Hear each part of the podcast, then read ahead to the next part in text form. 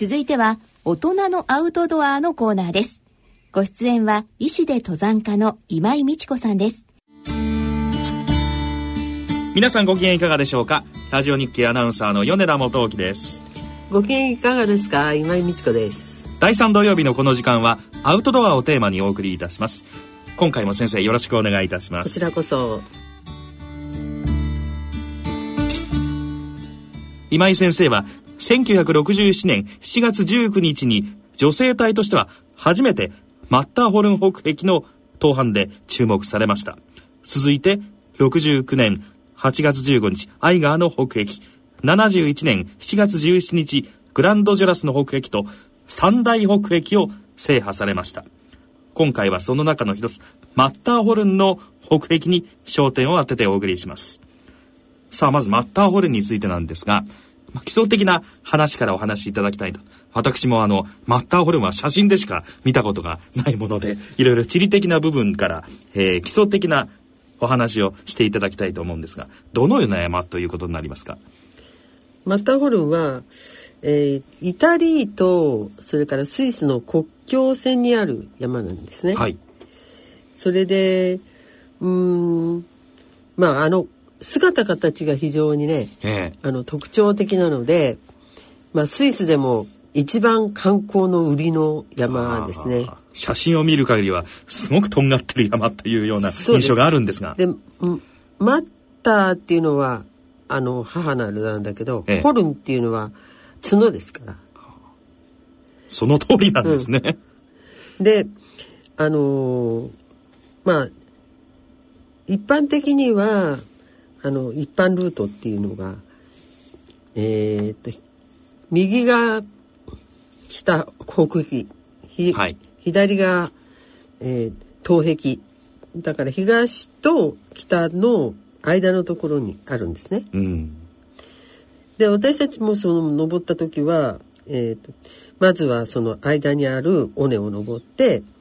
そしてその後北壁に登ったんですけれども、はい、あの登山士は、えー、1865年の7月14日にエドワード・ウィンパー、まあ、をはじめとする、えー、4名の人たちが、えー、いわゆるガイドさんを使って、えー、登頂しているんですがこれがねかなり面白い話で何ですか？マッターホルンはもともとその姿形からあすごく危険な山？魔の山というふうに思われていて、当時っていうかそのその前にヨーロッパは大体あの国境線の山をどんどん登っていくのはなぜ登るかっていうと単に登頂しましたじゃなくて、うん、そのピークが自国のものになるっていう考え方で要するに派遣のために登ってた人たちが多いわけですよ。でもマッターホルンはやっぱりその急峻さゆえになかなか登られなくて、うん、で登る時に、えー、イタリア側の方からも登れるんですけれどもイタリア側の方から家臣という人たちがタイで登ってきててそれよりちょっと6時間だったかな数時間早くスイス側から、えー、ウィンパーたちが登っていて、はい、で自分たちが登ってきたら大体こう下から上昇気流が上がってますよね、うん、だから下の方から声するわけですよ。イタリアの方から、はいそこでウィンパーたちは、えー、石を落として落石を落として、えー、そうするとイタリア側の人たちはあ山が起こったって言って帰っちゃったわけ。そもそもウィンパーさんたちはそんなことをしていいんですかね。そうずいぶんひどいことを。あのー、日本の山登りの感覚と、えー欧米諸国の山登りの感覚は違って何をしてでも自分たちが初頭でピークに最初に立つっていうふうに考えるとそれがまずは国のためそしてその次は個人としてもってなっちゃうので、これはヒマラヤ登山なんかでもそういう傾向があるんですよ。結構その国レベルの争いのような感じになってるわけですか。そうそうそうそう。うん。それで結局まあウィンパーたちが登ったんですけれども、えー、えー、帰りにですね、えー、まあ山が起こって、はい、そしてその、えーイギリス人のあのミッシェル・クロたちとかそういう人たちは4人あのザイルが切れて落っこってウィンパーは残ったんですけどなんですけれどもそれも最終的には黒がウィンパーが下に降りるまでちゃんと安在連して待ってたのでウィンパーは残ったんだけどその安在連していた黒はもういわゆる疲労投資っていうより疲労死ですよね。過労死。うん。でまあ亡くなってるんです。なるほど。でそれからもう一世 過ぎてまして、えはい。ででもそんなにいろんなルートはなかったですね。私が行った頃は。でまあ要するに、えーその尾根を登るの場所が今言った東か東と北の間とそれから北と西の間にもう一つもうちょっと難しいのがある。で、えー北壁を登る。で南の方からはちょっと割と優しいので。うん、うんっていう感じだったんです。ええ女性隊としては初めてれたそうですね世界で初めてだったんですね。はい、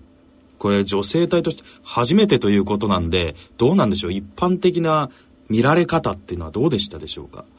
あのねことでね。まず第一にあの当時って日本はまだすごい貧しくてで私たちも行くのにお金がないから、えーロシアのナホトカまで船で行って、えーふ当時ソ連時代ですけどで船で行ってそしてそこから6日かけてウィーンまでオーストリアのウィーンまで行ってそこからまあローカルに、えーセルマットまで行ったんですよ。えで行くにあたって一人当時で30万ぐらいしか持っていけなくだからなかなかホテルとかにも泊まれないような状態で行ったんですけれども、でもねなんか向こうの人たちがかなりこういわゆる冒険探検っていうかそういう新しいものにチャレンジする精神にはこういわゆるこう共感をする人たちが多くって。で私たちもねあの思うんですけど、えー今私たちが発展途上国の人たち見てなんか貧しそうでかわいそうって思うかもしれないけれえど、ええー私たちが貧しくってかわいそうに思われそうな時代だったんでああの装備やなんかもほほとんど、まあ、いいものは持っていなく、えー単独で登ろうとした日本人がの男の人が一人いたんだけど。でその人が登ろうとしてたらその私たちがなんかあの知り合いになったスイスの女性が「あの人はあのあの服装じゃ寒さでやられちゃうから」って言ってセーター編んであげたりしたんですよ。あそうなんですか、うん、でも私たちはその装備とかも、えー自分たちでは大丈夫だと思ってるし相手がちょっと貧しくてなさなさそうだと思うものもでもこれで耐えちゃうんだみたいな、うん。それはだから昔の人が麻をねあの切り子っていうか塗って着ていてそれでも東北でも生きてたのと同じで結構強かったのね。うん。うん、だから自分たちはそれがレベルだと思っていたのでな、ま、全くそういう意味ではあの、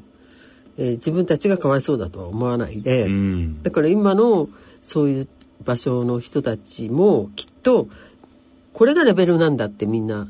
人生こうこのレベルで生きるのが周り中当たり前だからと思っているんだと思うんですけど。でなおかつ向こうの人たちがそんなに裕福そうに見えなくてあの村のマッターホルンっていうのはツェルマットにあるんですけれどもツェルマット周辺の村々って牧畜で生きてる人たちが多いんですよ。そうすると日本の人たちは清潔好きだからかもしれないんだけど日本以上になんかまあ糞尿まみれの格好をしては働いている人たちいっぱい見てますから。うん、そんなにあの差があるとは思わなかったんですね。それともう一つは私の場合子供の頃から親に連れられてあの自然の中に行っていましたのであの物に対する執着より自然のものを見るとか中でこういろいろ遊ぶとかっていう方が好きで、で当時はだからうち親両親とも医者だったからそんなにこう経済的に困っていたわけじゃないけどそれでも物が足りなかったので私長女だからいいんですけど次女三女長男と。3人例えば足袋が1個あるとしたらその足袋を私が履いたのがちっちゃくなったら妹が履いてその下の妹が履いて弟が履くと赤い足袋だから弟赤い足袋ってなっちゃうぐらい、その物には不自由してた、ううんん、そういう時代だったのであのやっぱり物には執着しないでどちらかというと、えー自分たちが新しいものに触れることの喜び、うん。うん、それも自然の中だったらもう毎日ありますから。そうでしょうね。千差万滅うん。そちらの方であの自分たちのなんていうのかな。プライドっていうよりもその生きる喜びみたいのをうん。持っていたので、周りがあんまりね気にならないっていうのもあって。あで向こうの人たちも 私たちとしてみればもうお金ないから、えー沢筋っちゃ吹きの吹きの葉っぱ取ってきて茎を味噌炒めにしてあ葉っぱを、はい。あの塩漬けにしてであの持っていったお米と一緒に食べてたんですけあど、うん。それらに対しても「あんたたちなんでその葉っぱ取るの?」って言うから「食べるんです」って言うと「えー、じゃあ面白そう。うん僕たちにも食べさせて」っつってついてくんですよ。あ。そうですか。そうするともうちせっかくもう一生懸命持ってきた重量もあるからね。お味噌が それで使われちゃうのが一気になくなってしまいますね。ヒヤヒヤしたんだけれども、え。それでもなんかあの相手がすごい目を輝かして、えー新しいものにチャレンジするのを見るのが楽しかったりっていうそういうところでコミュニケーション取れてってそのセーターセーター編んだあの女性なんかはやっぱり私たちと彼ら彼彼女たちの間には同じ自然を通じて何か通じるものがあると思ったんだと思うんですけど。ああの本当はあの観光客とか他国人には見せないようなところ崖の中にあるエーデルワイスの花が咲いてるところを見せてくれたりとか。でそういうのをあのちょっとここ行こうとかって言って連れてってくれる。そうすると私たちは何かというとこれは取っちゃいけないって思うんですよね。せっかく彼らのうん。こう行為で見せてもらったらそれは取っちゃいけないだろうなって。そういうこうお互いの礼儀みたいなのをまわきまえなきゃなっていうふうに思ったりして結構だからあのその場で自分たちが主役で平気で動いちゃいましたけどね。うん、であの最初にあの一般ルートから偵察に行って頂上まで行ってそして大体こう北壁ずっと見れるんでで見ていって。そして帰ってきてで和歌山よし子さんっていう方と私と2人でカメラマンがその記録を取りに来ていたのでカメラマンに加藤武雄さんっていうそのまあえー第二次 RCC の若手の一番、えーいわゆる技術の長けてる方っていうのがついてカメラマンと彼が組んでそして、えー私と和歌山さんがこ組んでで並行して登ったんですよ。はいうん、でカメラマンがあの奥山明さんってこの方も、えーあだ RCC のあのユーザーだったんですけど壁がね すごい急峻なところへがでそうですね20センチぐらいの飛び出した棚っていうんですけどところがあるとそこのところにお尻で座って精一杯。うん。であとは材料をつけてますのでそれでフィックスドロープであの壁にピンを打ってそこにこう吊る下がってる状態はい。にして寝るんだけど、うん、やっぱりほら人間だからだんだんだんだん寝ちゃうの。そうですよね。いわゆる座った状態で寝るっていうことなんですね、うん寝るんだけど寝ちゃだうんんだだんね。倒れ込んじゃいますからね、で奥山さんなんかはあのすごい力で でしかも寝てるうちに、えザイル一杯のところまでつ落っこって吊る下がっているのに それでも寝てて。えだらんとなっちゃうわけですか、でその一般ルートの方から見えるんですよ。えで朝早く一般ルートの人たちは登る。なぜかっていうと,、えー、と10時過ぎになると雪が溶けてあの落石が多くなっちゃうのでもう朝のうちに5時6時のうちに植え付いて10時ぐらいには安全圏まで降りてなきゃいけないのえで。なるほど。でこう私たちが1日目3分の2までいかなかったのかな？3分の1強ぐらいまで登ってそこで一泊すしてでその座ってね座ってた結局はまあ寝ちゃ横になって寝ちゃったんですけど寝てるところで、えー東側の方から太陽を背にこういわゆる逆光の光の中に人が見えてでその人がすごい勢いで「してんなお!」って叫ぶんだろうね。えでまあ要するにだから「立ち上がれ!」みたいな「出かけろ!」みたいな感じのあの言葉ドイツ語なんですけどそれでパあの目覚めまして。え逆光ですから、しかも誰だかよくわからないうんわけですよね。も彼らは 北壁の中に人がいるのは分かっているわけじゃないですか。はいはいはいえちょうど4人いるからあの赤だのいブルーだのの洋服着てるから目立つし。はい。でなおかつえっ、と何人とかえーそういうのはわからないけど誰かがその北壁登っているっていうのはよくあることだから、ええ向こうでは。とまずは声をかけて遭難してるのか？それとも生きていて登ってる途中なのかを確かめるっていうのはガイドさんの仕事なんじゃないかと思うんだけどう。んで声をかけられて私たちは起きてまた登り出してっていうので、え2泊3日で登ったんですよ。だけどまああのー行きはよいよいむしろ帰りは怖いっていうか引力に引っ張られますから。ああ、はい。で帰りの方はだから一般ルートを降りてきたんですけど、うんあのー、2日間の山の 中にいる時はすごい山が急峻なので、はい。えーまあでもちゃんと座れる棚を探してご飯を食べたりそれから寝たりはしたんだけど一番大変なのはトイレでほらみんなお互いに見えちゃうと嫌だから。横にはい。こうトラバースって言うんですけどザイル張って横断してって岩場のところを回り込んだところへでトイレ行くみたいなやつ。いわゆるちゃんとしたトイレっていう施設はないわけですか？いや何もないですよ。何にもないわけですね。そうそう岩と氷しかないの。もう自然の中でトイレをしなければいけない。もちろんもちろん。持っていったものだけが自分たちで使えるもので、ええはい。うん。でであの帰りのねルートの中には一般ルートだから、えー小屋があるんですよ。えっ、と上から3分の1ぐらいうん下がったところに、えでそこへ来て頑丈な木でできたこうトイレあの小屋でしかもそのえっ、とドアがもうそうですね3 4センチがあるあるぐらいのがっちりしたえはい。あの木のドアででギーって開けて中入って、ねでトイレもあるしやったーとかって思ったら ほっとしますね。そしたらねトイレがねえっ、と尾根の上にあって北側に向かってええ。ーいわゆる木材を2個、うん、あの出して、ええ。こう北側に突き出させて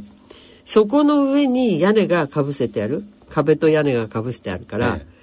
下はもう北壁なんです。え 崖の上にトイレがあるっていう感じですか？そうん、だからそれも崖じゃなくて崖の外に棒がえっ、と木材材木が2個出ててそこがスペースっていう感じ。どうなんでしょう？相当スペースとしては狭いんですか？いやだからまあ ヨーロッパ人の方が私たちより全体に大きいから私たちにしてみればちょっと広めに感じるけど、えでしかもウエスタンのスタイルだからちゃんとこうね座れあのしゃがむんじゃなくて座れるようにはなっているんだけどなんせね座ってトイレすると下から空気がやっぱり上昇気流で上がってくるから ええ。もうトイペとかみんな上へま舞っちゃうし。えトイレットペーパー。えうん、そんな感じだったので、うん、あの、えーと文明の利器に近づいたぞとは思ったけれども えーむしろ自然の中の方が快適だったみたいな。ほっとすると思いきやという感じですか？でも寝るのにはねちゃんとしっかりした二段ベッドがあったので、あそれは良かったですね、うん良かったですけど。ええ。まあ話はちょっと前後してしまいますがどうでしょうかね？あの登られてそこから見た景色というのはどんな印象でしたでしょうか？うーんとね あのーまずえー起きて出かけるのが午前1時半ぐらいなんあですよ。先ほどあった早いんですね、うん。早く行動しないと。そう。で私たちは日本の感覚だったので4時頃出かけるつもりで、はい。要するにあの空が白んでから行くつもりで、うん。寝てたらあの要するに、えーマッターホルンの、えー登る基部のところに小屋があるんですよあのスイス山岳会の。でその小屋に泊め泊まるんですけど最初。でそうして夜中の1時ぐらいにあのそれこそ自分たちが置いといたろうそくに火がついてたんですね。うん寝てるのに。で、えー、まだ4時になってないしと思って一回消したんですよ。はいそしたらまた火つけてるんですよね。えで、また、えー、とか思ったら、とうとうそれこそ起きろって言われて、はい。で、まだ1時じゃんって思ったんだけれども、もう周りの人たちがどんどん支度してるんで、ええ。あ、これはとかと思って大慌てして支度して出かけて真っ暗の中だから最初に見た景色はあの目の前に白い立派なセラクっていうんだけどあの雪氷の壁、ほう、うん、がダーって広がってるのとそれから満天の星空。そうですか。でなおかつ隕石が落っこったのか流れ星か分かりませんけどぐるんぐるん回ってくる大きな玉がええ。明るい玉がその、えー、と南側の方から西側の方に落ちてったんです。光ってるんですねそう、ま、あの回りながらあの真っ赤真っ赤っていうかあのオレンジ色の玉が。はいはいはいで一瞬だからマッターホルンの北壁が全部見えましたよ。ああその明るさでですか、うんほあれが何だったかはいまだに分かんないんですけど、うんでもそれが私たちにとってはきっと最初に登る場所を見せてくれた神様の仕業だろうみたいな感じだったんですけどね。なるほどで登ってる最中は、ええ壁に向かってんですよ。だから景色見てる暇ないわけよ。そうですよね、うん。急だから急でもう目の前が 氷の壁か岩の壁。ですねどっちも落っこちないようにしなきゃいけないから一歩一歩進むのが精一杯で、はいはいそしてザイルがだいたい40メーターのザイルをつけて2人で結び合ってるから、えー、と角地登攀っていうんですけれども1人が40メーター登る時は最初に登る人が登る時には下で確保しててはいはいでピン打ったりしてますのでおあのスリップなんかした時には止めなくちゃいけないので。うんで今度はその鶴瓶式、きえー鶴瓶式っていうんですけど、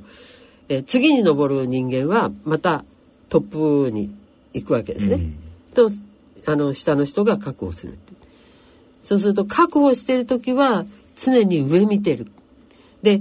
えー自分がついた位置からあの下を見見ると今度は次の人が登ってくるわけだから、でそれの時には下見てる。景色見る暇なし。目の前は視界塞がれててで下も見なきゃいけないと。で下見てる時にはあの下の景色見えるんですけどそれもだから相手がどういう動きしてるか見てなきゃいけないから、景色を見るために見てるわけじゃないですもんね、そう。なので真下を見ているのであまり景色を見れない。ただその時、えー、とお昼ご飯とか食べる時には見られますよね、そうすると牧草地帯がダーって広がってその向こう側にまた別の山群があって、はいはい。それが白くて美しい山だったりそのえっ、と谷を隔ててますのでその谷のところは登山電車とかが動いたりするんでうん。なんかこう、えー自分たちがいる世界は決して気を許せるところじゃないんだけれど、うん。あっちの世界は なんか楽しそうみたいな。そんな感じですけど。まあ北壁の中からはその登山電車やなんかのところは見えないので、うん。うんずっと下の方に、えー草原地帯が広がってて、えー北壁の中はマイナス10度20度の世界なのに、えー草原のところには日がさんさんと降り注いで カウベルの音とかが聞こえてきて、はいはい。なんかこう、うん、あのあったかそうだなみたい ちょっと羨ましいなな羨ましいなみたいな。ということはまあちょっと登ってる景色と遠くに見える景色はなんというかもう正反対といいます別世界という感じです別世界ですね。そうですか なるほど